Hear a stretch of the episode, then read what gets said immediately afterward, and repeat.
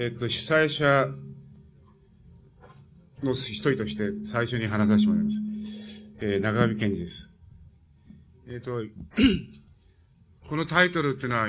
今、吉本龍明25時っていう、そういうタイトルになってるんですけど、このタイトル僕が考えたんです。このタイトルに、あの、この吉本龍明25時をやる、その意図も何もかも入ってる、込めてるつもりなんです。そういうこと、まあ、この、その、そもそものこう、あの、いきさつから話したいんですけど、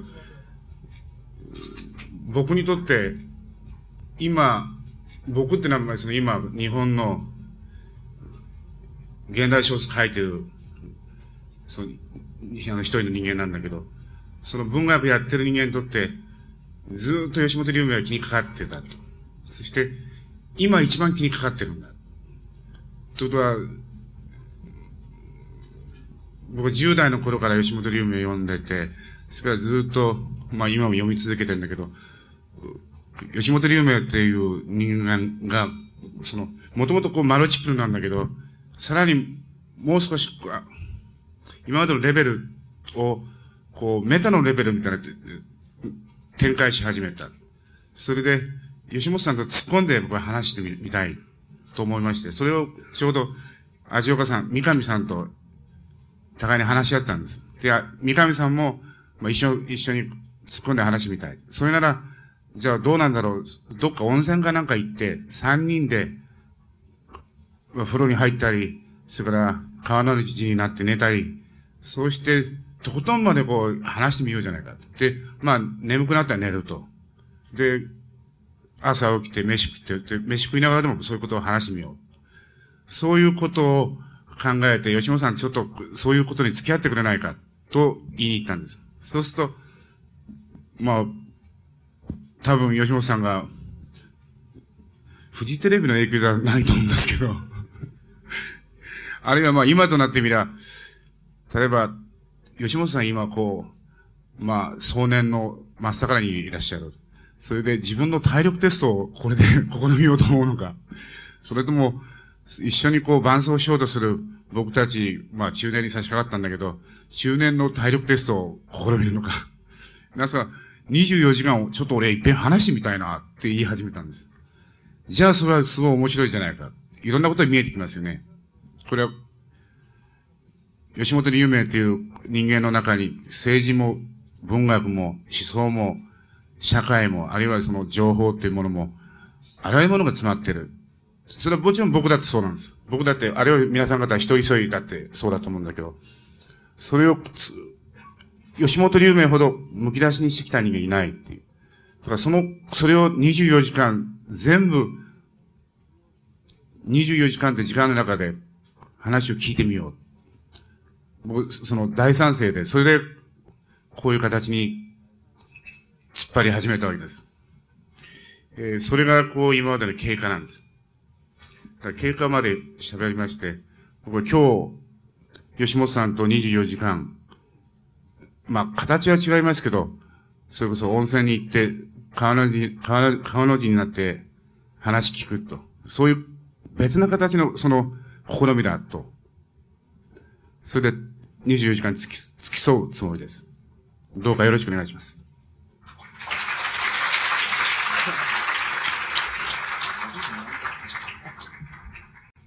え三上です。えー、吉本さんとの付き合いは、まあ学生時代からかれこれもう二十何年になるわけですけど、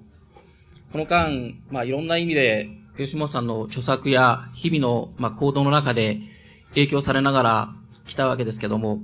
そういう中で、あの、以前に吉本さんがまあどっかで24時間の話をしてみたいっていうことを、まあこれまた聞きとかそういうのを聞きまして、どっかそういう機会が実現したらいいなっていうふうに僕もまあ考えてたわけです。で、今年たまたまあの、去年の暮れですけど、中上氏と一緒にあの、まあ、彼と、あの、今日のゲストで来た来ていただいている石川光さんという人のアメリカ問題の本をですね、作る機会がありまして、その後、飲んでる時に、まあ僕はこういう放送を持ってという話をしている時がありまして、それはちょうどさっき中上氏の言ってた話と、あの、合致するわけですけども、そういうのが、あの、まあ、ちょうど半年間ぐらい続きまして、やっと、まあ、そういうさ、先に、さっき中上氏が話した経過でですね、これがま実現するようなことになったわけです。で、僕自身はですね、まあ、ここ数年、あの、どう言ったらいいんでしょう。あの、まあ、僕は以前、革命とは何かっていう難しいことを考えてたんですけど、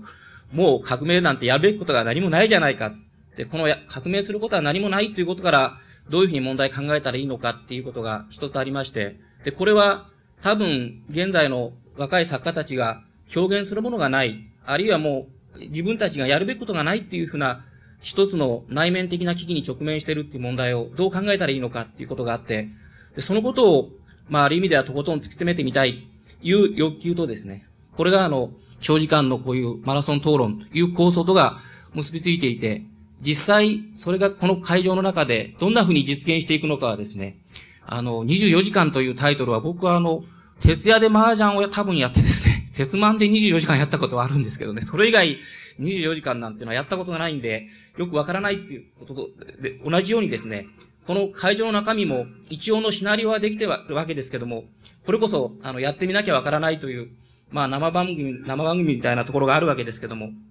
まあ、ともあで、あの、ともかく内容的にもですね、時間構成的にも、あ被災者としては精一杯ですね、24時間を、まあ自分は自分なりの意図通りでですね、実現してみたいというふうに思っています。以上です。えー、吉本です。あの、えー、中上さんや三上さんのお話にもありますけれども、僕は前から、あの、えー、っと、二十、これ一応いつか24時間講演会っていうのをやってみてえな、みたいなことを、えー、っと、座談会みたいなことで公言したこと、半ば冗談ですけども、あの、公言したり、また、個人的に話をしたりしていたことはあるんですけど、まあ、とにかくそれ、本気に、えやるためには、まあ、とにかく体力から、あの、あれしていかなきゃ、作っていかなきゃダメだな、みたいなことを考えると、もう、ちょっと億劫で、みたいなことで、えー、そのまんま、あの、過ごしてきて、きたわけです。それで、この間、あの、タモリの24時間テレビを、あの、番組を、ちょっと、えー、どういうことになるのかな、一体24時間やるとっていうふうに思いながら眺めて、えー、いました。それで、まあ、その、そうすると、つまり、どう言ったらいいんでしょうね。あの、あれだけ、つまり話術って言いますか、和芸の専門家であって、それで、えー、大体僕が見てると、あの、出てくる、タモリの関係する番組に出てくる、えー、人たちっていうのは、あらゆる人たちをみんな動員したり、とにかく非常にいいろんなことを考えて、それで24時間やっていたっていうふうに僕には思いました。それで、あの、それでも多分あれは、あの、中身が薄いっていうふうに言われる、つまり流しすぎてるっていうふうに見られるんじゃないかなっていうふうに僕はそういうふうに思って、あの、全部見たわけじゃありませんけど、あの、は、始まりのところと夜中と、あの、夜遅くと見てたんですけど、やっぱりそういうことを、そういうふうになるんだ。つまり、専門家がやってもああなるんだなと思ったら、急におじけを振るってしまったわけです。まあ、しかし、このところに、ちょうど中野さんと三上さんからの話がありまして、それで、そんなら俺を、こうそういうことかん、あれしたことあるから、考えたことあるから、やろうじゃ、や、その、ドッキングしようじゃないかみたいな話になって、今日の企てになったわけです。それで、その際僕、僕自身が考えたことは、あの、結局僕が三人で、別にセクトの集会ではありませんから、その三人でそ、れらしき主張を打ち出してどうっていう、そんなことは全く考えなかったんで、つまりそういうのはダメだっていうふうに思ってるわけで、えー、そういう、そうじゃなくて、あの、なんか自分らの力量で、本当ならば力量の及ばない範囲なんだけども、しかし、あの、関心が非常に持ってるっていう、そういう人たちを、あの、様々な分野からあの、ゲストに迎える、迎えることができて、交渉がもし成り立つならばですね、あの、成り立つならば、その全体が、あの、僕がっていうことでなくて、全体の話の中、それを大まとめにまとめると、やっぱりなんかなってだよっていうようなことにはなり得るんじゃないかっていうふうに、あの、考えまして、あの、一生懸命、あの、ゲストの方々も僕らの力量とその、及ぶ限りのあれでもって、えー、あの、お招きすることができました。で、自体、これ自体がどういうふうに進行するのかって本当にやってみなければわからないことがあるんですけども、えとにかくあの、僕らがいくら面白くやろうとしても、まああ、の、面白さの専門家っていうのはいるわけなんで、そういう人たちにかなうわけがないの、ないわけですから、そういう意味合いの面白さっていうのは打ち出せないかもしれないんですけど、僕らなりの面白がり方とか、あの、遊び方っていうのも含めまして、あの、全体の雰囲気で何かが、何かっていうのは簡単なことで、今っていうことだと思います。今っていうことが、あの、バーッと打ち出せたら、あの、それは良かったっていうことに、あの、僕はなり得るような気がいたします。あの、そういう意味でやってみなきゃわかんないんですけども、あの、えー、あの、精一杯、あの、お務めさせていただきたいと思います。あの、えー、皆さんの方も、あの、まあ、ど、ど、もう頑張れなかったらもう、もう自然体ですから寝ちゃいますけども、あの、もう頑張れるだけ頑張りますので、まあ皆さんの方もお付き合い願えたらっていうふうに、あの、思います。じゃあ、これから。まあ僕らが知らず知らずに使ってきた言葉ということで、あいろいろそういう言葉があるわけですけど、その中でまあ、あの、現在っていう言葉を僕らは随分いろんな面で、あの、使うようになったと思うんです。で、現在っていう言葉の中には、僕らがいろんなものを考えたり、いろんなことを、まあ、思考したりするときに、かつてのモデルとか、そういうあの、類推とかですね、そういうものがまあ効かなくなってしまったという状況があって、大なり小なり、現在をまあ、あの、今という状態を今という形で考えるしかないというような、まあ問題意識に、あの、貼られてまして、で、そういうことが、あ、現在という言葉を随分いろんな意味で流通させてる。で、そういうことの中にですね、そういう生活の変貌っていうことを考えたときに、一つの、まあ、湯と言いましょうか、イメージという意味では、都市という概念は非常に大きな、まあ、中心的な概念になるわけですね。で、それは、実際上の具体的な生活の、あの、面で、我々の生活が非常に変貌しているという意味と、文化とか観念とかですね、そういう上部構造まで含めたところで、現在というものが変貌している、いう、そういうですね、二つの側面があるわけですけど、そのことをですね、まあ中心に、都市論一ということで、あの、吉本さんの講演を、あの、受けたいと思います。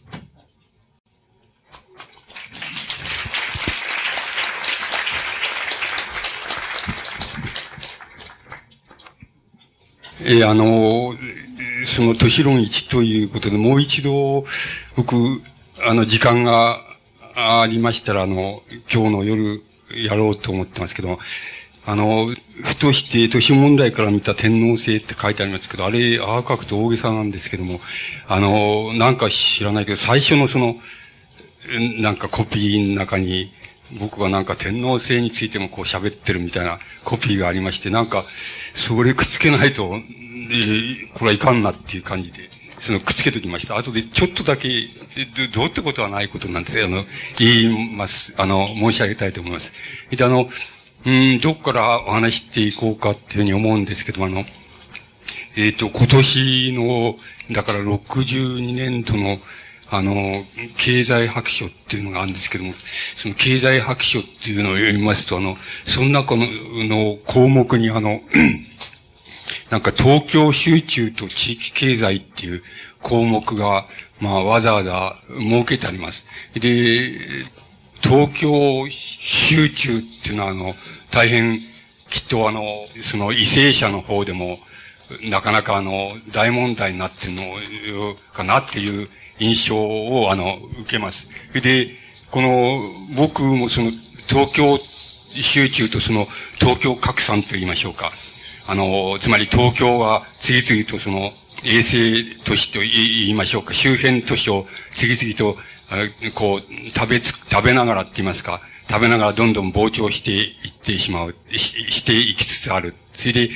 まあ、そういう、つまり東京膨張っていうのと東京集中っていうのの、その二つの意味を、まあ、僕の、つまり得意なって言いますか、あところに引っ込みたいわけなんで、あの、うまくいくかどうかわかんないんですけども、まあ、そのできるだけそれを引き込んでいこうっていうところから、まあ、始めたいっていうふうに思います。で、まず、申し上げたい、東京っていうのは、具体的にどう、どういうことになってるのかっていうことを、まあ、データを上げて、えー、申し上げます。そうすると、あの、大体東京、これし、どっかそこら辺の本に、どこにでも書いてある、えー、もんなんで、あの、東京の総面積は、えっ、ー、と、600平方キロ。これは、そのことはいいんです、数字はいいんですけど、パリの5倍であって、ロンドン、ローマの5分の2であって、ニューヨーク、モスクワの4分の3っていうふうに、ものの、あの、本に書いてあります。それで、えー、総人口840万人で、これは、えー、世界の大都市で、モスクワのに次ぐんだ。それで、そして、えっ、ー、と、そこにはその、資本金1億円以上の法人企業の本社っていうのが、全国で2万1000社あるうち、その8500社っていうのが東京に集中してる。で、だんだんそれでイメージを、その、そういう意味合いのイメージをだんだん、あの、加えていきますと、東京っていうのは、ニューヨーク、ロンドンってもう一つあるわけで、これは相当きっと最近重要になってきたんだと思いますけども、東東京はあのニューヨーク、ロンドンと並んで、あの、国際金融市場の一つになった。で、えっ、ー、と、どこ、だ、誰かがその、なんか、近頃その、その、テレビ出てきて、その近頃、あの、に、24時間テレビとか、24時間トークとかっていうふうなことがあるけど、なぜ24時間なんですかみたいな、なった、そんなことが問題なんですかねなんていう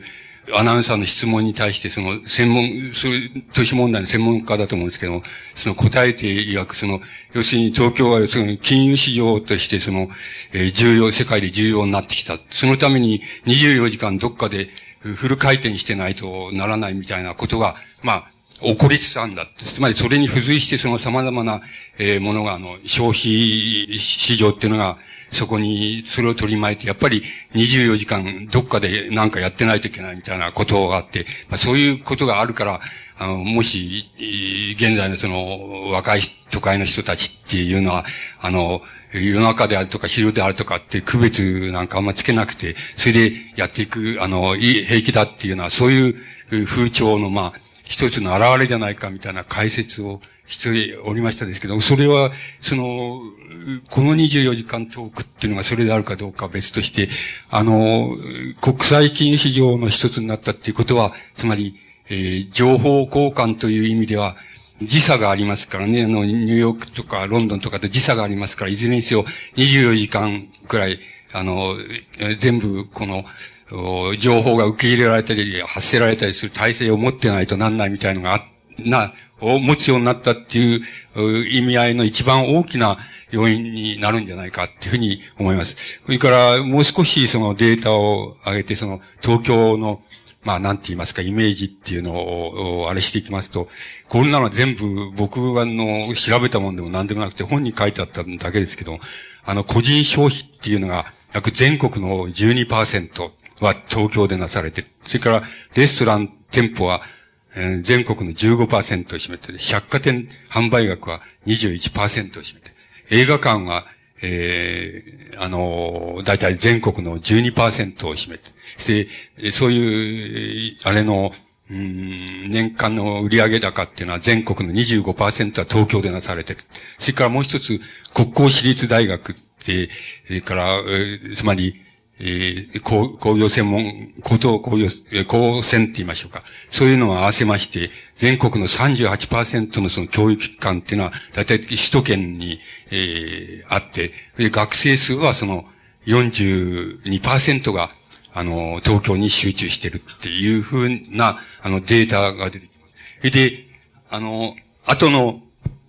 東京の、後のイメージっていうのは、あの、この、ここにランドサットの東京の映像がございますから、これでもって大体東京のイメージを、こう、考えてくださって、このイメージの中に今のデータをこう、突っ込んで、あの、くださればですね、そうすれば、えー、なんとなくその、東京、あの、まあ、えー、世界都市としての東京であり、それから、えー、この経済白書のあれで言えば東京集中と地域経済っていうのが問題になるような意味でのその東京っていうのの、あの、イメージが、あの、描けるわけです。また、世界の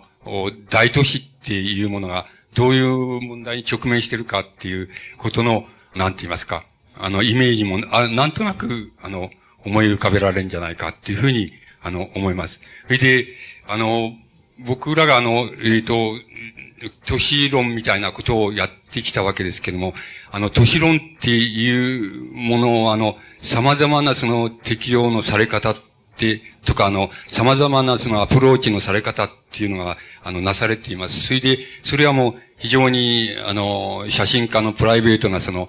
私の東京みたいな、あの、そういう東京と題する写真集みたいなものも何種類か出ておりますし、それからまた、路上観察学みたいなことで、なんて言いますか、東京の路上におけるその様々な、その、珍しき現象とか、面白き現象とか、あの、おかしい現象とか、どうしようもない現象とかっていうのを観察する人たちっていうのもいて、そういう人たちもそれなりの、それぞれの東京像っていうのを、あの、出しております。で、結局、その、僕らが、えっ、ー、と、その、都市論をやったときに、その、東京もまあ一つの大都市っていうふうに考え、世界の現在の大都市っていうふうに考えまして、その、東、えー、都市論っていうのはどういうふうにして可能かっていうのを、まあ、あの、考えたわけです。それで、その場合に、あの、様々な要因がある、あるんですけども、あの、要点が、えー、僕の理解の仕方では二つなんです。つまり、あの、現在のその大都市っていうのが、あの、一種の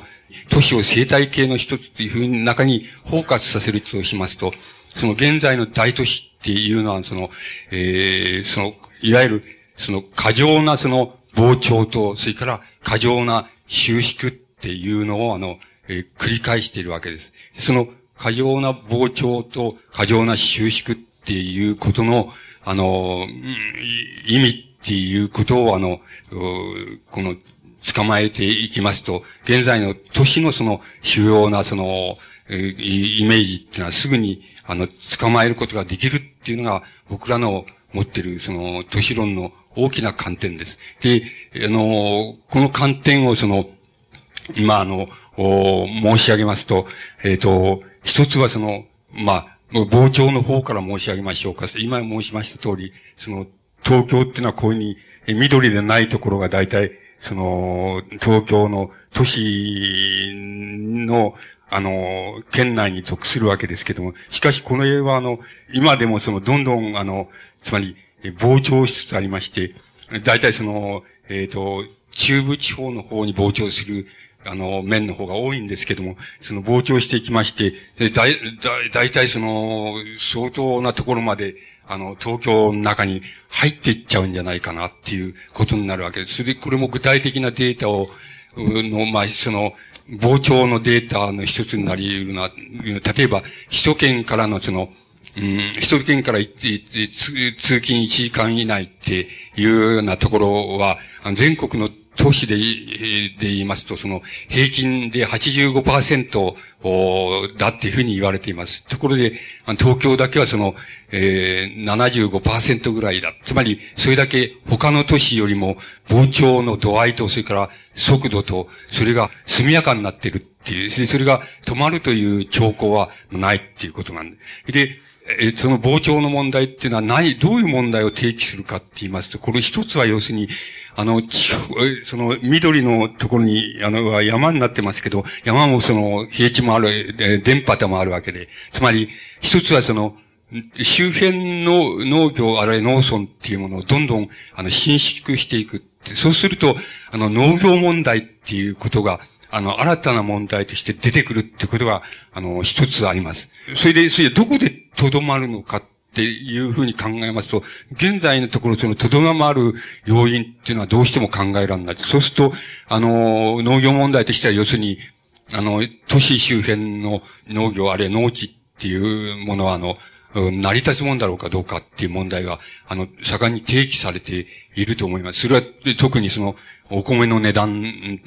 みたいな問題で、つまり、えー、アメリカから安くていい米が入ってくるのに、なぜ、あの、ことさらその、米なんか作らなきゃいけないんだって、特に都市周辺、大都市周辺でどうして米なんか作らなきゃなんだ、でなっていう、あの、論議っていうのが、あ一方にあります。それから一方には、いや、そのお米っていうのは日本の、えー、日本人の魂だからやめて輸入するなんてのはけしからんって、ただ、うん、安い、安い高いでそういうのはけしからんっていう論議もあります。これを白熱させますと、これはもう掴み合いどころじゃなくて、あの、血の流し合いになりそうになっていくと思います。で、これは、あの、こ、この問題はどうしようもない。しかし根本は何かっていうと、現在の大都市、とつまり東京は典型ですですけど、大都市がどんどんその、周辺の農村とか、そういうものの、あれを侵食していくっていう、あの、現象が根底にあるわけで。これをもっと、もう少し抽象化して、抽象的な理論って言いますか、論理として申し上げますと、この、あの、大都市がその周辺を就職していく問題っていうのは、理論的に何だろうかっていうふうに考えますと、この、つまり理論的な、って言いますか、原動力は何だろうかっていうことを考えます、この、またくさんの要因が考えられるんですけど、あの、一つその大きな要因を考えますと、その、えっ、ー、と、あの、情報化っていうこと、あるいは情報、あるいはコミュニケーションでもいいんですけども、情報を、あの、こう、なんて言いますか。つまりこれから情報化社会になるっていうのは、コード情報っていうようなものの、あの、国内的な、その、分散っていうことです。国内的な分散っていうのが、あの、非常に大きなその、大都市膨張の、あの、理論的な、その、原動力だっていうふうに考えていいんじゃないかっていうふうに思います。つまり、あの、情報っていうものの巨大化とともに、その、同時にその情報の分散化っていうのが起こらざるを得ない。そういう、つまり、あれは逆に一中心よりも多中心性っていうのをどうしてもあの、情報の多中心性っていうことが、あの、どうしても、なされざるを得ない。それからもう一つは、なされざるを得ないと同時に、それが可能であると、高度になったから可能である。つまり、あの、東京と、えー、山梨の山梨で、その、別に、あの、現在の情報化技術で言えば、あの、なんて言いますか、山梨からわざわざ出張してきて、それで東京でなんか会議を行うみたいなことをしなくても、えっ、ー、と、山梨な山梨にいて、それで同時に、えー、あの、なんて言いますか、顔も見ながら、それから声も聞きながら、同時に聞きながら、あの、会議をすることができるっていうふうなことは割合に容易にできますから、だからそういうことの要因も含めて、あの、高度化っていうものと分散化っていうものが多分、その、都市膨張の非常に大きな理論的原動力になってるっていうふうに思われます。もうこれは、裏を返せばまた都市収益の原動力でもあるわけわけなんですけども、そうし、そうしますと、その、この都市膨張の問題っていうのは、あの、少なくとも情報化社会度って言いますか、情報化が高度になり、また多様になるにつれて、あの、この都市膨張の仕方っていうのは、あの、こう、こう、ますます激しくなるし、速度も速まっていくっていうふうな形になると思います。で、この場合に、あの、もちろん、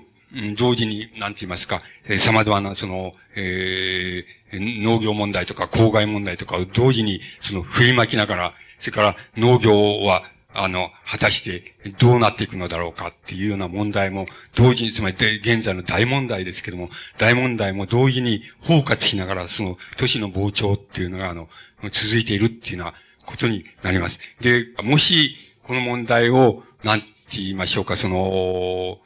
都市の内部で、つまり東京なら東京の都市の内部で、この問題のその、なんて言いますか、奇数って言いますか、あの、行く末っていうのを一番よく観察したいっていうか、一番よく見極めたいと思われるならば、あの、それは都市の中で、あの、緑地がどういうふうに、あの、減って、どうし、そして、あの、住宅地ないし、ビル街がどういうふうに増えて高層化していくかっていう問題を見ればいいわけですし、もっと、あの、もっと微分化していきますと、この問題はビルの中に例えば、えー、その、なんて言いますか。僕はよくその、ビルの中にその、お茶室を設けたり、日本庭園を設けたりっていう例を挙げますけども、そういうつまり、ビルの内部でのその、緑地、緑化って言いましょうか。そういうものの様相っていうのを、あの、よく見ていれば、あの、いいわけで、もっと普遍的に言いますと、本来は地メタに作られるべきもの、あるいは地メタを掘って作られるべきものが、あの、ビルの内部に入っちゃってるっていう箇所がたくさんあります。で、そこの問題を、あの、よくよくその、見られることが、大体都市膨張の行く末っていうのを占うのに一番いいんじゃないかっていうふうに僕は思います。それは、もちろん裏から返せば収縮の問題でもあります。で、この、つまり、なんて言いますか、本来地面にあるべきものが、あの、やむ、やむを得ずその、えー、緑地として減っていっちゃうっていうこと。あの、それから、もう一つはビルの中に閉じ込められた、ビルの中でそれを本来地面に、地面で行われるべきものがビルの何階かで行われるっていうようなことになってしまってる。それは、あの、一体何なのかっていうような、そういう問題っていうのが、あの、そういう問題をよくよくその微細に見ておられると、大体都市、都市がその、地方のつまり農村とか田園とかをその、侵食していく、侵食の仕方と、その進行度と、それから様相っていうのが、を、あの、大体占うことができると思います。それから、あの、これあの、なんて言いますか、今度は収縮の問題っていうことになるわけですけども、この収縮の問題っていうのが、えっと、どういうことになるかって言いますと、この収縮の問題っていうのは、あの、今度は例えば、その、どう言ったらいいでしょう、その、あの、収縮が一番よく現れてくるのは何かと言いますと、その、こうなわけです。つまり、ビルの密集地帯っていうのをよく、に、で、しばしばそれを体験することができますけれども、ビルの密集地帯で、あの、ある程度展望の効く、まあ、えー、高い階層だったら非常にわかりやすいんですけど、そういうところで、あの、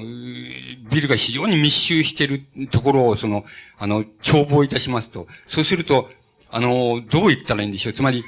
あの、本来ならば人間のあの、一視野っていうのは一つ限定された一視野があるんですけども、その、本来ならば人間の一視野の中に、こういうものが到底あの、映ってくるはずがないっていうような光景が、たくさん描かれます。あの、えー、見えるところがあります。つまり、本来、あの、一視野で見られるべき、なんて言いますか、視野の範囲内に、本当ならば、もう三つか四つの視野を、で見なければ見られないような、その、たくさんの、なんて言いますか、視野の重なり合いと言いますでしょうか。視野、あの、見える対象の重なり合いと言いましょうか。そういうのが、あの、観察されるところがあります。それは、多分、都市の中の、あの、一番密集地で観察すると、あの、非常によくそれが観察されます。そうすると、それはもう、と、とてつもないキーな感じを与えます。そのキーな感じっていうのをよくよく、その分析してみれば、結局その、なんて言いますか、人間の一視野の中に到底入ってこない、その光景が、同時に重なり合って、部分的にですけど、重なり合って、同時にそれが一つの光景として見えるっていうのは、そういう箇所があります。そういうところは、多分、その、なんて言いますか、本来よりも密集的に、つまり都市が収縮作用を起こしているっていうところの、ところで、密集地域で、あの、非常に多く見られる、あの、現象だと思います。つまり、この現象は、あの、都市っていうものの、その、なんて言いますか、あの、視野を限りなくその、あの、イメージに、つまり映像に近づけていく、いくわけです。つまり、そういうところで見ていきますと、なんか現実に見ている光景なんだけど、あの、なんとなくそれは、あの、映像を見ているっていうようなところに、あの、人間のあの、視覚を、あの、追い込んでいくっていうことがあります。で、この、そういう箇所っていうのは都市の中にしばしば見つかるわけですけども、そういうところは多分都市の収縮作用って言いますか、あるいは密集作用が、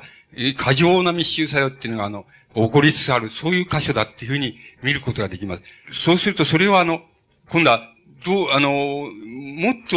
微細なところで言えば、あの、どこでそれを観察したら、観察できるかって言いますと、それは様々な、これまたあの、大きな問題っていうのはあの、おなんか提案、提起してると思う、僕は思います。それで、その提起してることを、まあ、えー、の、いくつかを、あの、挙げてみます。その、さっきの中の、その、さっきのその、あの、都市、本来その、緑地であるべきもの、あるいは、えー、農村にあるべきもの、あるいはその地面に置かれるべきものが、あの、ビルの中に含まれちゃってるみたいなことを先ほど申し上げましたけれども、それと同じ点で言いますと、あの、え都市の中に、あるいはもっと都市の中のそのビルの中に、例えば、あの、工場を包括してしまえっていうことが、あの、えっ、ー、と、具体的に、あの、時々その、話題になってきます。つまり、都市のビルの中に工場を作っちゃえっていう、あの、そういう発想です。それで、そうすると都市のビルの中に、こう、例えば工場を作っちゃうっていう場合に、その工場っていうのは当然、あの、空間的にはあの、なんて言いますか、あの、小規模のものとならざるを得ないわけです。つまり、特にそれとし、それを目的としてビルを作れば別ですけども、そうじゃない限り、普通のその、都市の、まあ、貸しビルでもいいですけども、それから、マンションでもいいですけど、その中に工場を作っちゃうっていう風な、あの、ことがしばしば、あの、問題、話題になったり、していますけども、それは、あの、割合に、その、都市の収縮作用を、あの、象徴する大きな、あの、こう、なんて言いますか、目印になるっていうふうに僕は考えます。つまり、あの、それはなぜかって言いますと、都市っていうものが、あの、過剰な収縮作用っていうのを起こしていった場合に、それじゃあ、の、なんて言いますか、生産作業っていうようなものは一体どういうふうになっていくんだって、もちろんどっか遠いところに、あの、工場を作ってそこから、えー、製品を運んでくるとかっていうようなことはもちろん可能なわけでしょうけど、そうじゃなくて、あの、都市内でもしそういう問題を処理しようとしたらどうするんだろうかっていうと、いうふうになってくると、なんか、あの、ビルの中にやっぱり工場を入れちゃえみたいな、あの、そういう発想っていうのはどうしても起こってくるはずなんで、で、えっと、現、あの、時々そういうことをやってるところの、なんか、あの、例がその、問題になったりしてきます。それは、あの、割に、あの、携帯として新しいように見えるから、あの、そういうふうなのことが話題になるんだと思います。で、あの、そうなってきますと、それは、あの、僕の理解の仕方ではその割合に、都市、現在の都市が膨張と収縮っていうのを繰り返していく場合の、の、っていきながらその、どんどんその、おなんて言いますか、展開していっちゃう、そのことの一つの、なんて言いますか、象徴を表してるっていうような気がするんです。そうすると、その場合に、あの、どういうことが問題になってくるのかっていうふうに考えますと、あの、一番大きな問題っていうのは、あの、い、今出てきてる問題としては、あの、分業っていう問題のように思います。つまり、分業っていう問題は、あの、アダム・スミス以来のその分業の概念で言いますと、その、一人が、あの、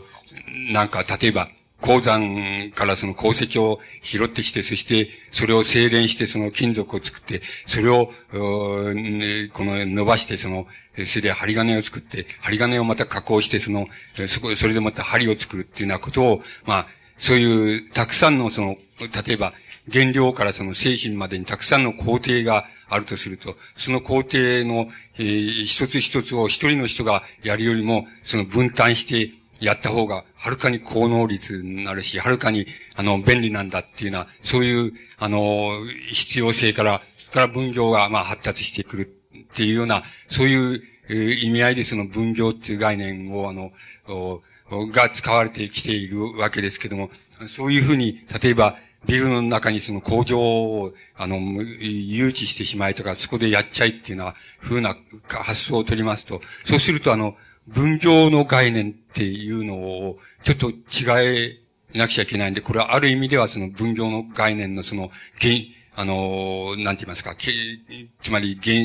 原始的なって言いましょうか、その、復活に似ているわけですけども、その場合には、例えば、少人数のグループを作っちゃって、そのグループでならば、あの、えー、その、なんて言いますか、素材からその製品まで、その、グループで全部やっちゃうって、小グループ。で、そういう小グループを、あの、たくさん設けるっていうような、あの、分業の仕方をしますと、そうすると、あの、えっ、ー、と、案外小規模なって言いますか、ビル内みたい小空間の中でその、製品まで、あれすることが可能、持っていく、原料から製品まで作ることが可能であるし、また、別な意味で言いますと、あの、その作られた製品をが、あの、グループごとに違っ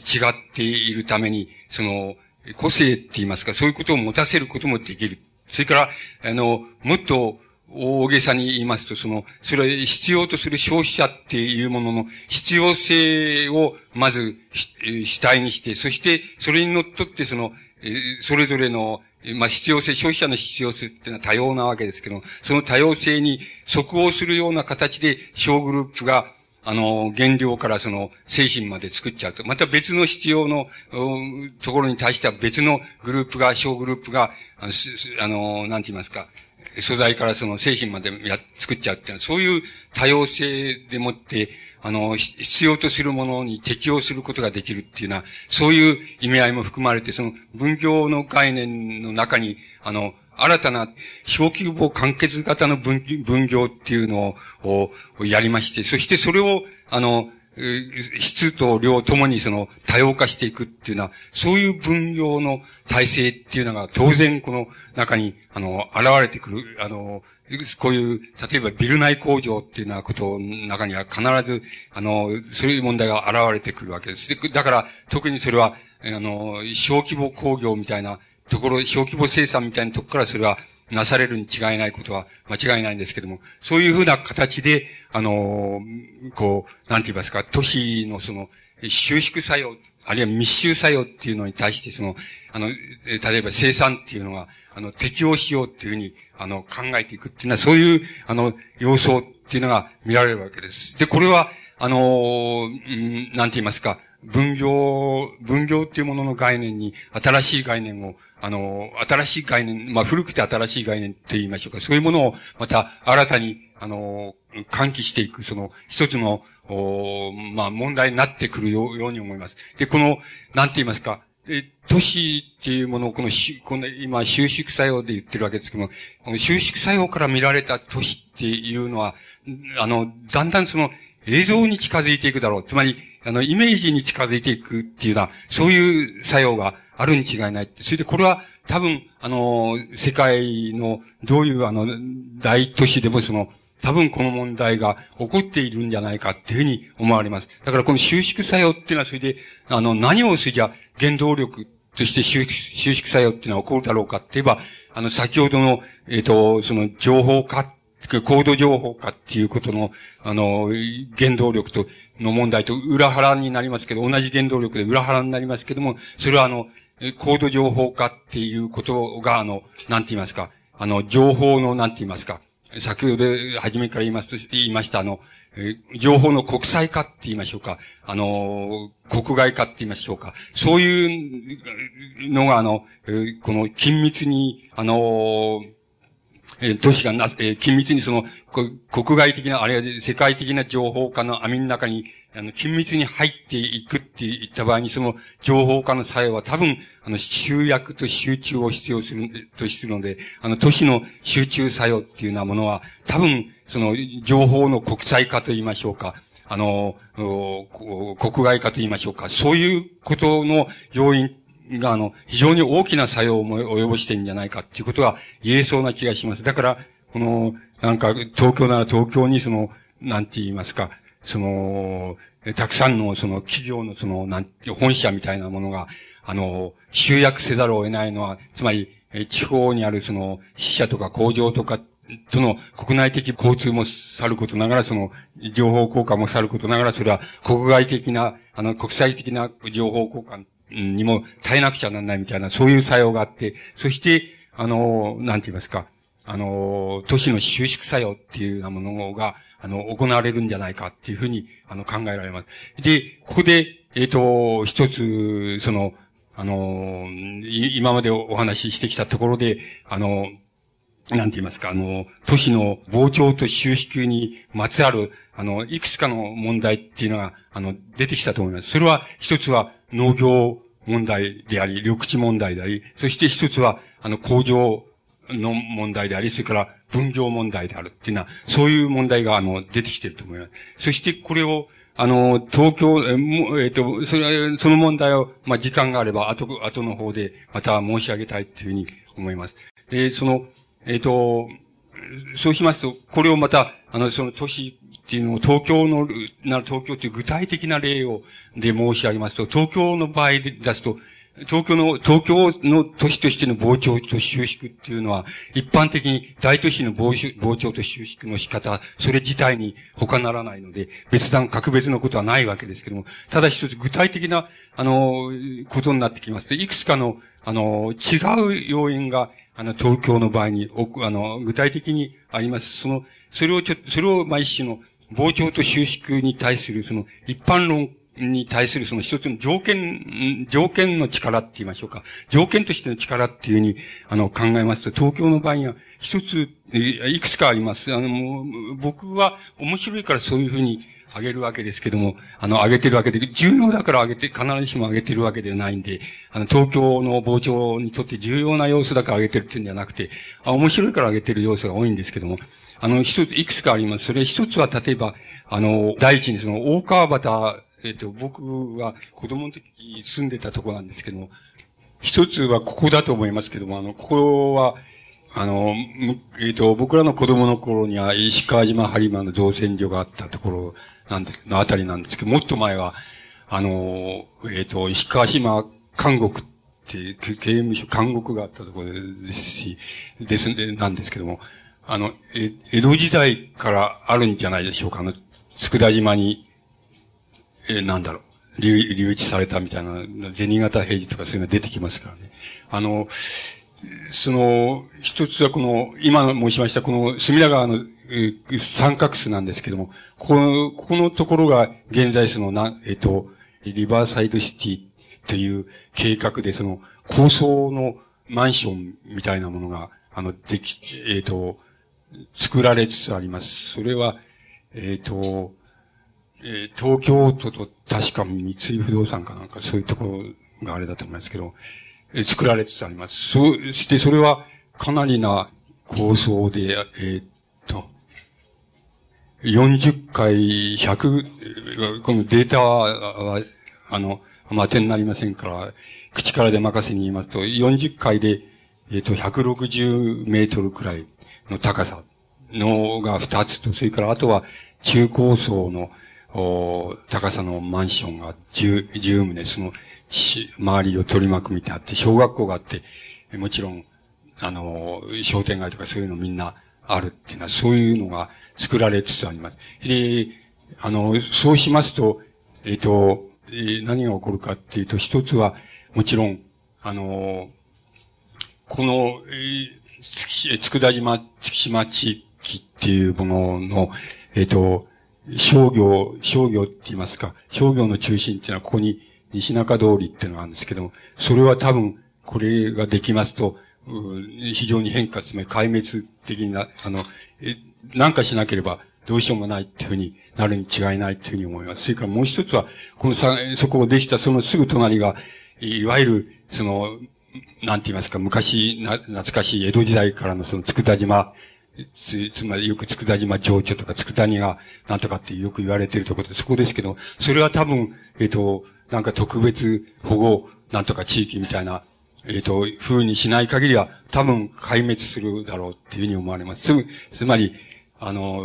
僕はわかんないけど、まあ、とにかく高い金で買いましょうって言われれば多分売っちゃうだろうっていうふうに思いますから、そそういうになるだろう。そういう、えー、相当大きな変化を起こすよう、地域に起こすような気がします。それから、もう一つ言えることは、ここに、えー、それが、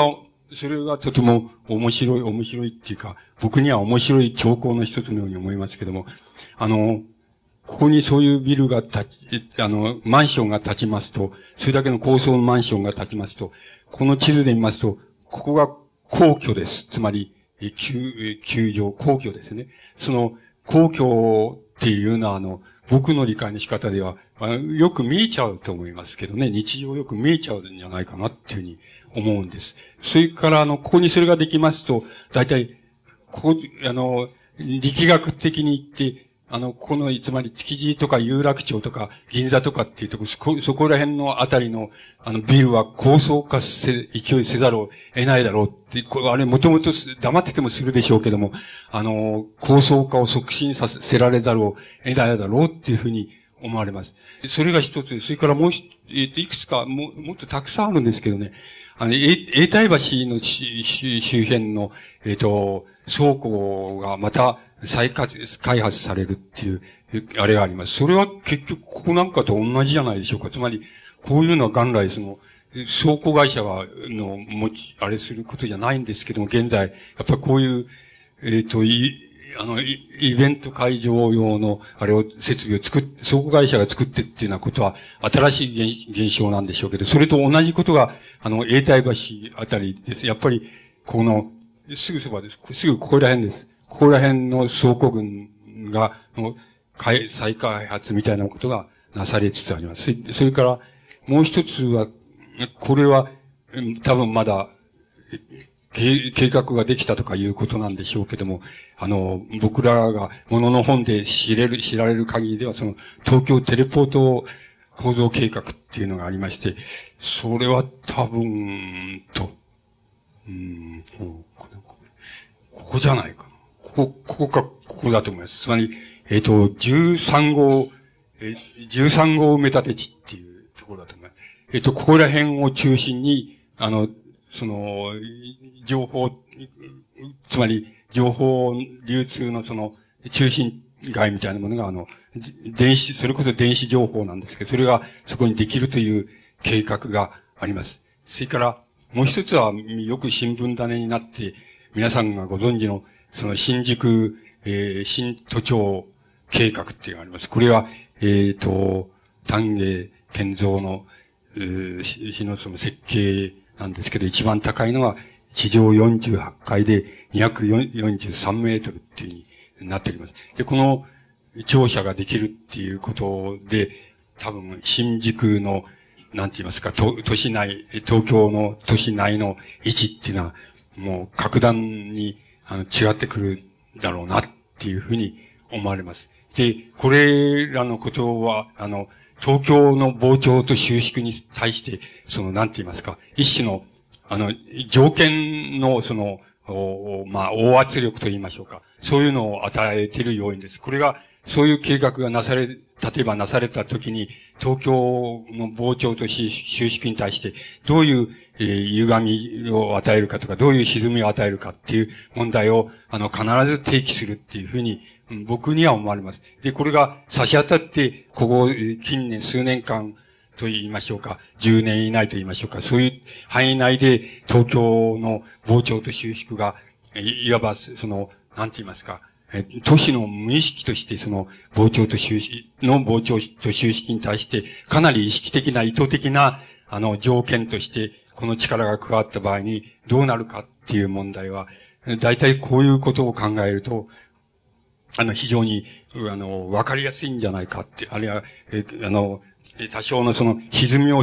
無意識の膨張収縮に対して、その、意図的なって言いますか、意識的な、あるいは計画的な、あの、こう、歪みを与える力っていうのをこれが持ってんじゃないかっていうふうに僕は思います。で、あの、それでせっかくあんなに大きく都市問題から見た天皇制っていうのを、あの、書いてあるわけだから、あの、やりますとね、その、一番わかりやすいのは、えっと、それじゃあ、えっと、今申し上げまして、ここは皇居ですね。ここは皇居で、今申し上げました殿で、ここら辺のビルが高層ビル化していくって、いうふうになっていって、その、えー、つまり極限の状態を考えまして、土地屋さんが、土地地上げ屋さんでも、えー、土地資本でもいいんですけども、そういう人たちが、あの、これ売らないかっていうふうに、例えば言った場合があります、考えますね。その、ここ売らないかっていうふうに、例えば、宮内庁に交渉した、したと。あの、えっ、ー、と、どこでもいいですけども、あの、西部でも東部でも何でもいいですけども、えっ、ー、と、売らないかって言った場合に、あの、どうでしょうか？えっ、ー、と、売らないっていう保証はないのではないかっていうのが僕の理解の仕方です。つまり、あの、どっかの時点で、なんか、あの、この都市の収縮、えもうこの、この場合は収縮に該当しますけど、収縮作用が、どっかの時点まで、えつまり飽和に近い状態まで行った時には、ここはやっぱり、う売ろうっていうふうになるのではないかっていうのが、僕の理解の仕方です。つまり、あの、言ってどうするんだって言ったら、そしたらやっぱり京都へ行こうじゃないかって、京、京都御所へ行こうじゃないかっていうふうに、そういうふうに考えるのじゃないかっていうふうに、僕には思われるわけです。し、その、エコロジストですからね、あの、て、て、あの、天皇家はみんなエコロジストですから、やっぱり、こんなところには住めねえっていう、あの、住めねえっていうことで、やっぱり、あの、どっかの時点で僕はそういうことは、あの、都市の、大都市の収縮祭、東京の収縮祭の中に、それが入ってくんじゃないかっていうのが、僕の理解の仕方です。あの、仕方です。で、あの、こういう問題について、とても面白い、一番面白いことを、面白い、あの、本を出されたのは、あの、猪瀬直樹さんで、猪瀬直樹さんが、あの、帝の肖像っていう、あの、えっ、ー、と、本を出されたわけで、あの、たんです。で、あの、それはベストセーラーになっていましたから、皆さんがお読みになっていると思うんですけど、あの、猪瀬さんの、その、本の中で全般っていうのは特に面白かったんです。つまりそれは何かっていうと、土地問題なわけなんです。それで、その土地も、猪さんの土地、その、えー、が詳細なデータを、あの、調べられてあげておられるわけですけども、あの、現在その、例えば、その、なんて言いますか、利用可能な、つまり三人を持っているとかそういうんじゃなくて、利用可能なあの、土地の、うん、広さで言えば、あの、天皇家の所有している土地の広さや、に対し、利用可能な土地の広さよりも、あの、西部が持っている土地の利用、利用できる土地の広さの方が倍ぐらいあるっていうふうに、あの、猪瀬さんは詳細なデータでそういうふうに、あの、挙げておられます。で、これは、あの、これはとても面白い、面白いっていうか、あの、とても重要なことのように思われるんです。あの、どうしてかって言いますと、あの、マルクスが言う、がその非常に的確にそういうことを言ってるんですけど、つまり、東洋的な、その、なんて言いますか、東洋的な、つまり、土地問題に対するその、えー、東洋的な意識っていうものと、それから東洋的なそのディスポジティズムと言いますか、東洋的な君主っていうものの、えー、この両方の観念っていうのは、えー、相まってるわけですけども、その観念の中の重要な柱の一つは、あの、土地っていうものは、あの、高知公民だっていう、もっと極端に言います。とそれは、先生、君主一人のもの、土地は君主一人のものっていう、いうのが、あの、東洋的な社会での非常に大きな特徴であるわけです。で、だから、あの、皆さんのお、親父さんっていうのは、まあ僕と同じぐらいだから、少し怪しい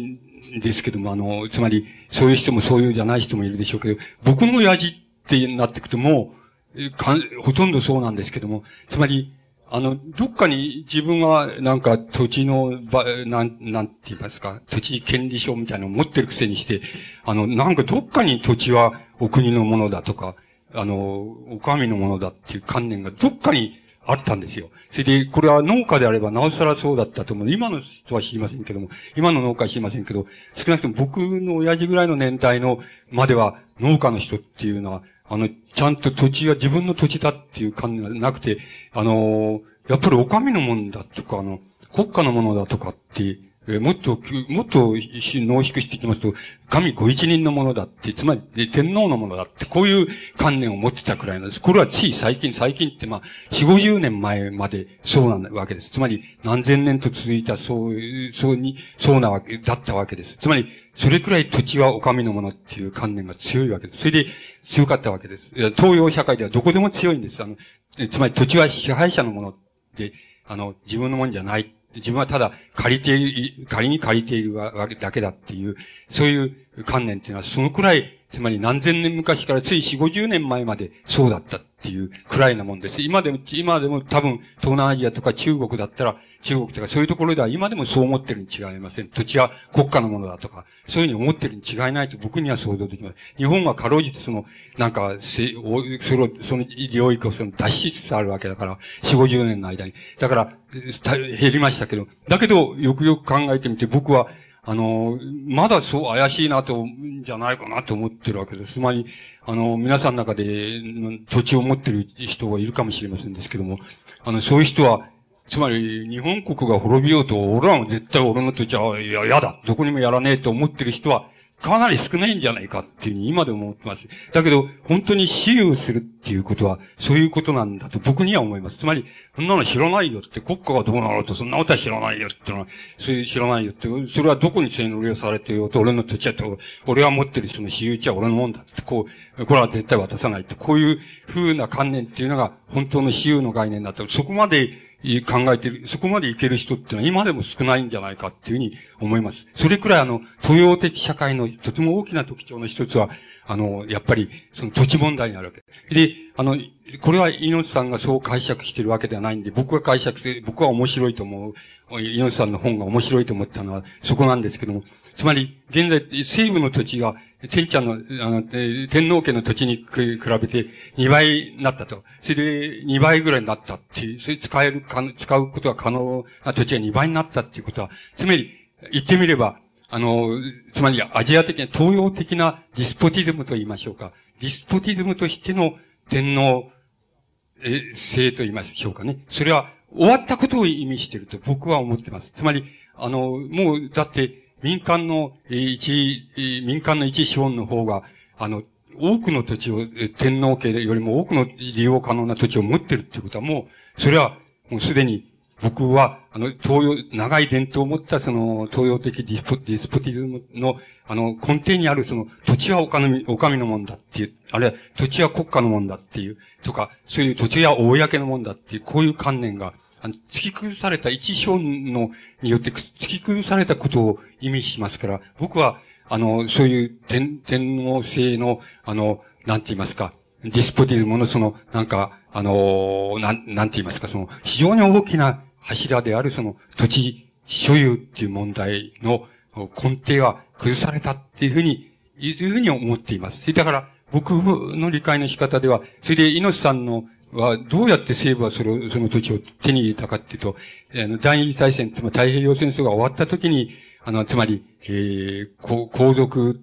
とか、爵位を持った人たちが、つまり、今まで通り、えー、あんまり特権的な、こう、えー、暮らしができなくなった。そういう時に、あの、困ってた時に、その、家屋敷をその、売らないかっつって、その土地を買っちゃったって、買って、買い占めて、その、そこのところでプリンスホテルみたいなものをその後に作ったっていう、猪さんがそれを詳細なデータを上げて、その、そういう説明をされておりますけども、僕はそういうふうにしてその土地を、例えば民民間の一資本が、あれして、それで手に入れて、そういう形で手に入れ入れて、それで、あの、とうとう、あの、天皇家の土地よりも大きな土地所有者になったっていうことは、東洋的な意味合いでのその君主、東洋的な、えー、君主皇帝という意味合いでの天皇家のその、うん、大きな柱はすでにもう崩れてしまったっていうことで、僕は大変、あの、面白いなっていう、面白い現象だなっていうふうに思うわけで、あの、これは、猪さんは、の本のニュアンスは、若干そう、ちょっと僕なんかのそういうニュアンスと若干違って、あの、えっ、ー、と、うん、つまり、西部はえげつねえなっていう、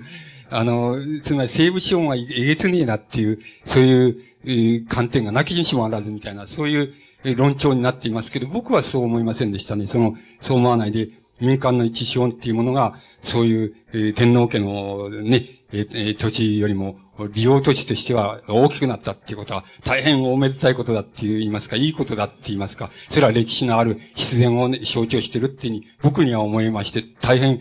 興味深いように思いました。だから、す、あの、僕、例えば、あの、この、なんて言いますか、都市問題っていうところから天皇制を見ていくっていうことは、つまり、あの、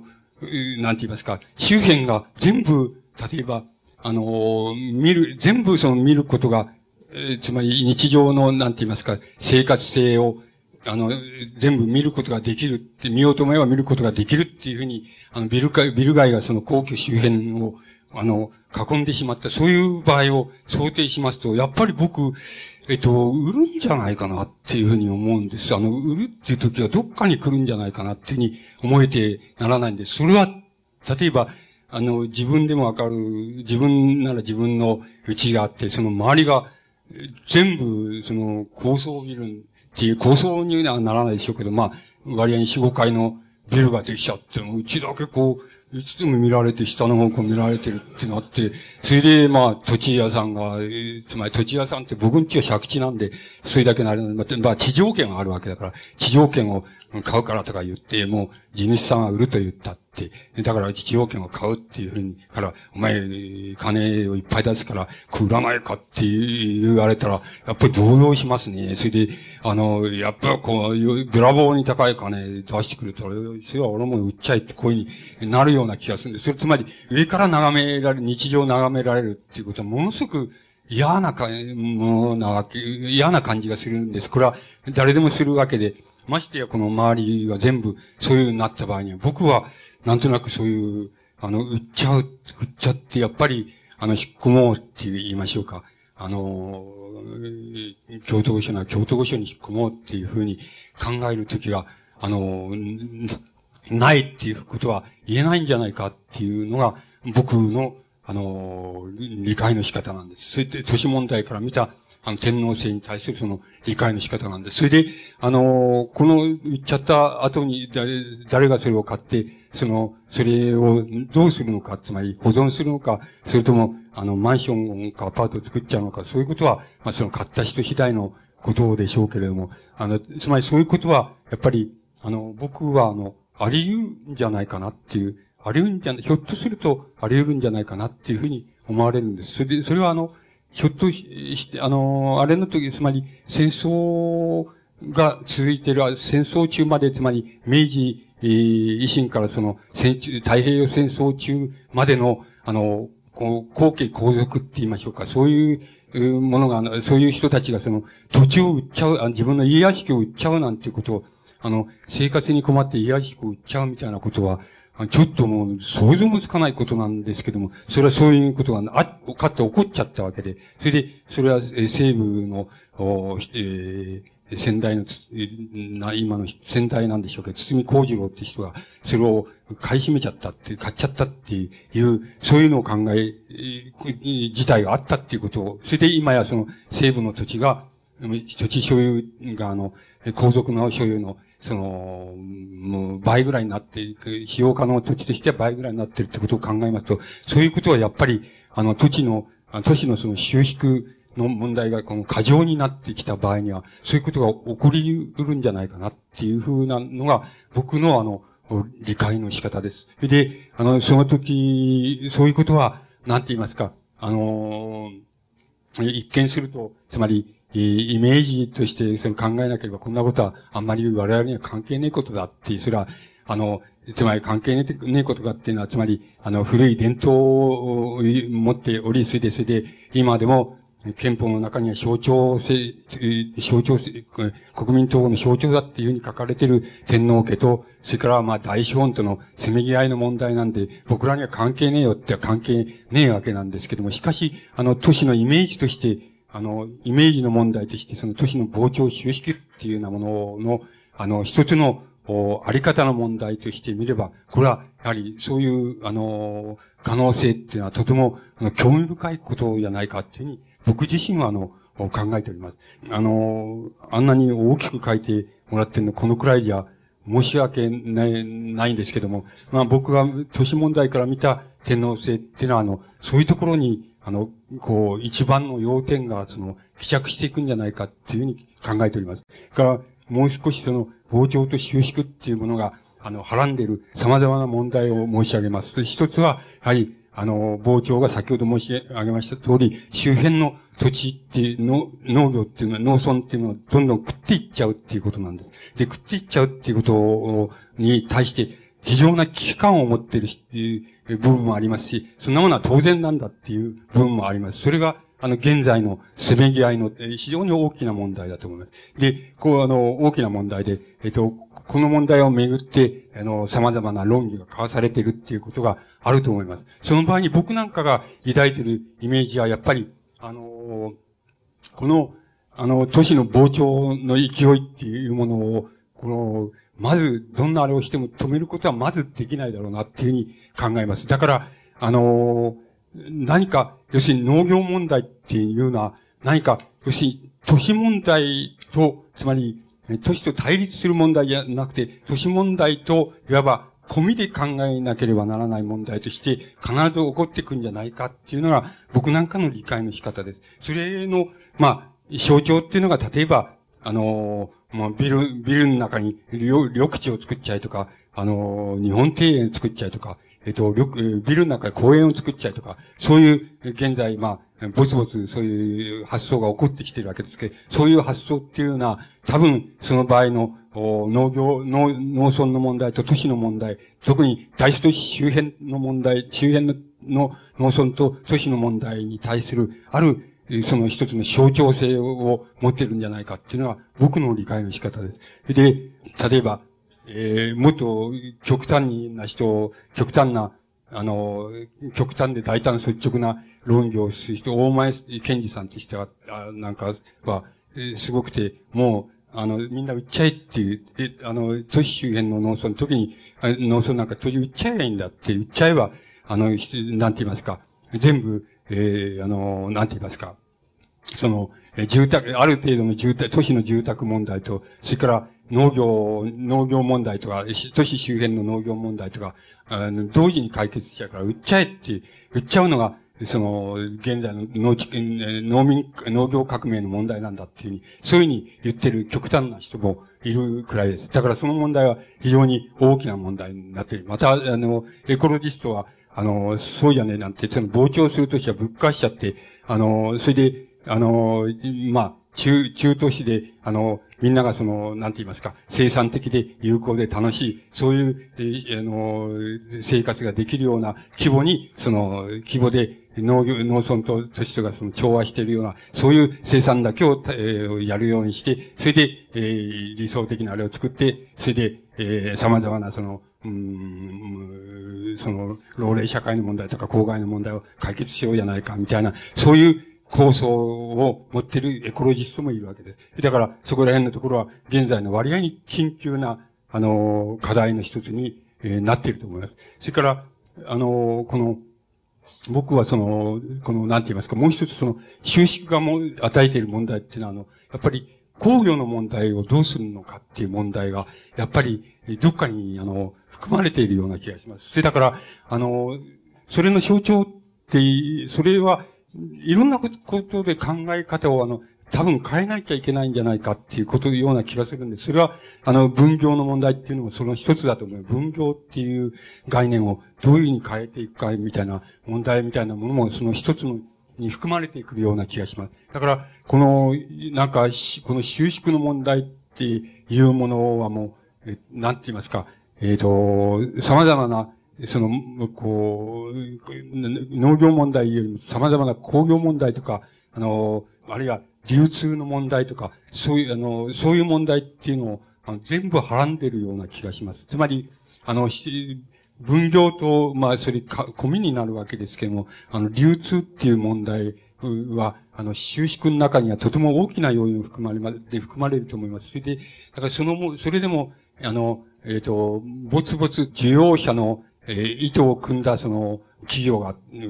があって、その、で需要者の意図通りの、その、設計をやって、それを、あの、まあ、いわば、その、何て言いますか、小規模、独立した、その、分業体制を持った、そういうところで、その、消費者の希望通りに設計された、そういう、その装置とか、機械とかそういうのを作るという、つまり、あの、作っても、ものが、その逆に、その、流通業者がそれを運んで、それで消費者がそれを買うっていうんじゃなくて、逆にその消費者のその必要性っていうのを、あの、受け止めて、それで設計プラントみたいなのを作るっていう業者が中間にいて、そして、それで設計、あの、製造業者にそれを作らせるっていうのは、そういう場合に、小規模独立分業みたいのを、あの、多様にその、こう、連結するみたいな、そういう分業の概念がある程度、有効な場面っていうのは、局面っていうのが出てくるんで、あの、そういうふうに、あの、変わってくるんじゃないかっていうような、あの、そういう、あの、問題っていうのを、やっぱり、はらんでいるというふうに、収縮ははらんでいると思います。それで、それはやっぱり、ある程度、今、あの、なんか、えっ、ー、と、そういう、あの、え藤原さんみたいな人からそういう提唱みたいなのがあったりして、やられてるわけでしょうけども、やられてるところもあるんでしょうけども、あの、ビルとかマンションの中で、その、あの、なんか、えー、素材から製品まで作っちゃうと、それで、その場合に必要な人はその、マンションに来て、その、その、こうやってくれ、ああやってくれっていうのを、その、ちゃんと、こう見ながらいちいち指摘してやってもらうみたいな、そういうやり方みたいな、そういうことが少し問題になったりしていますけども、それらは多分、あの、非常に象徴的に見れば、あの、あの、こう、土地の収縮問題がはらむその、その産業とか流通とかに対するその、えっ、ー、と、一つの象徴的な意味合いをその、多分それは含んでいるんだっていうふうに、あの、考えます。で、それが、大体、この都市の収縮問題がはらんでいる問題のとても大きな問題だと思います。で、この、なんて言いますか、えっ、ー、と、都市、えっ、ー、と、そう、もっともう少し、あの、このもん、都市も、都市論っていうのを、もう少し引き込む、引き込むと、まあ、僕の、こう、なんて言いますか、得意の分野にこう、引き込めるんですけども、それは僕はたびたび、えっと、話している、いるんですよね。それで、それで、それ話すと、なんとなく、あの、どう言ったらいいんでしょう。千正夫のその、北国の春みたいになっちゃって、もうあいつは北国の春で半年暮らしてるっていうか、ような感じになる、なっちゃうので、あんまり、でも同じことは言いたくないので、まあ、ここでは申し上げないんですけど、これらの大都市の問題っていうのを相対的に、その、論、理論化するにはどこで理論化したらいいかっていうのを考えますと、その収縮が極度なところで、あの、理論化するのが一番、あの、理論化しやすいんです。だから、あの、収縮の極端なところでこれを理論化しますと、そうするとこれは、あの、一種の視覚像に対して、つまり人間の視覚像に対して、えっと、なんて言いますか、僕はその、よくそう言うんだけど、その同時に、あの、真上から来るその視線が同時に行使された時に作られる、あの、一つの映像があるわけですけども、その映像、つまり四次元映像があるわけですけど、四次映像があるわけですけど、その四次映像を理論化すれば、するっていうことが、その都市の収大都市の収縮問題、つまり大都市が収縮極まったところで、あの、イメージ化する、映像化する、それを頂点として、その、問題をその、理論化す、る、問題の全体を理論化することができる、その、一つのキーだっていうふうに僕自身が思いまして、それで、そういう観点っていうのから、あの、現在その、えっ、ー、と、僕はまあ、ハイメージ論って言ってるわけですけど、それを、まあ、現在その、展開しているわけですその中で、まあ、都市論っていう問題も含まれているわけですけども、あの、そういう問題を展開しているので、まあ、も、もし、あれ、ご関心があるんでしたら、あの、そこでもって、あの、もう少し見てくださると、あの、とてもよろしいんじゃないかっていうふうに思います。都市問題っていうのは、つまんない問題であり、同時に重要な問題であり、それから、あの、現在の問題であり、同時に歴史的な問題でもあるわけです。それから、現実の問題であるとともに、同時にユートピアの問題であるわけなんです。つまり、あの、19世紀のユートピア主義者っていうのは大抵は都市問題って、都市論っていうのを大抵はやってるんですよ。で、え大抵はあの、えっ、ー、と、まあ、言ってみれば、その、中都市理想論なんですけどね。中都市理想論なんですけども、その、都市問題っていうのは大抵やっております。それで、あのー中都市の問題っていうのは同時に農村のも農業の問題、あるいは農村の問題と周辺の農村の問題と引っ絡まって、大抵は問題にしているわけです。そして、しかしそれにもかかわらず、教育としてはもう大都市問題に、あの、歴史的都市問題は、の段階は突入してしまったっていう、いうことを意味していると思います。それで、現在では大都市問題っていうのをどういうふうにこれを周辺の農村問題と一緒にどうやって解いていくかっていうことが、とても大きな、あの、なんて言いますかね、理論的な問題だと思います。で、また大きなあの、イメージの問題だっていうふうに思われます。つまり、あの、その都市の、大都市の収縮っていうところ、密集化、過密化っていうところで起こるその、都市の一種の映像化って言いましょうか。つまり、その中にいるのに、自分が見てる視野はまるで映像の中の視野と同じじゃないかっていうような風に見れてしまう。そういう問題がはらむその、うん、なんて言いますか、美的な問題とか、その映像化の問題とか、その中での生活的な問題とか、遊びの問題とか、様々な問題がそこで起こるわけですけど、その問題はこの都市の収縮の問題っていうのに帰着すると思います。この収縮の問題っていうのは多分、あの、新たにつまり、え歴史的なユートピア主義者っていうのが体験することがなかった問題に属すると思います。だから、この問題は新しい問題のように思いますけども、あの、そこで様々な、あの、都市の問題、都市の膨張の問題、膨張の、が極まったところの大都市の問題っていう、あの、問題が、その、そこのところに集約して、あの、お、お、行な、起こるんじゃないかっていうふうに思われます。それで、それに対する、あの、僕らが、あの、なんて言いますか。一生懸命それを、まあ、えー、こう解析して、その、そこの問題のどこに確信があるかっていうことを、まあ、解きたいもんで、あの、と、えー、こう、そういうハイイメージ論みたいなものの中で、そういうことを、まあ、えー、やらかしてるっていう、そういうことに、あの、属します。もちろん、あの、申し上げますけど、都市っていうのは大都市、東京だって、そんなとこだけじゃなくて、もちろん緑地っていうのもありますし、あの、民家の住宅地っていうのがあるわけです。つまり、そういうところは、あの、ね、何かって言ったら、それは、いあの、相変わらず、以前、昔からながらのその、いわゆる地面の上に、その土地、人間が住むとか、人間が住むに必要な、え、その生活必需品が並んだ商店街があるとかっていう、そういう昔ながらのそういう都市が、まあ、下町にもありますし、その上の手、山の手の方にもあります。そういう土地は昔ながらのあの、理解の仕方、つまり、農村から都市ができたっていう、そういう理解の仕方で、で、都市に人が住むようになったっていう、そういう理解の仕方で、理解できる領域ももちろんあるわけです。つまり、膨張と収縮の極まっているところだけが都市じゃないんだって。もちろん、そういうところも、あの、ああの、あるわけで、それは、あの、一つの問題として、あの、都市問題の中で決して、ないがしろにできる問題ではなくし、また、僕らがあの、住むにいいところって言って、住んでるところは大抵そういうところです。つまり、出勤してっていうんじゃなくて、自分が住むっていうところは、大抵、あの、こういう都市の膨張収縮の中心地に近いところであり、しかも割合にその地面に住宅地があって、商店街もあって、まあ緑地もないことはないっていう、そういう、えー、そういうところがまあ、住むに理想の地域として誰でもが求めているところの場所であるわけです。ですから、その問題ももちろん都市問題の中に含まれてるんですけども、現在の大都市問題を力点として、中心的に力点として捕まえるには、どこで捕まえるかってやっぱり膨張と収縮っていうところで捕まえるのが一番適当だっていう、一番適しているんじゃないかっていうのが、まあ、僕らの見たあの、都市問題のその、えっ、ー、と、パート1っていう、あの、ところの問題なわけです。それで、あの、まあ、あの、時間が、あの、後でって言いますか、夜に入りまして、時間がありましたら、あの、そのパート2っていうやつを、お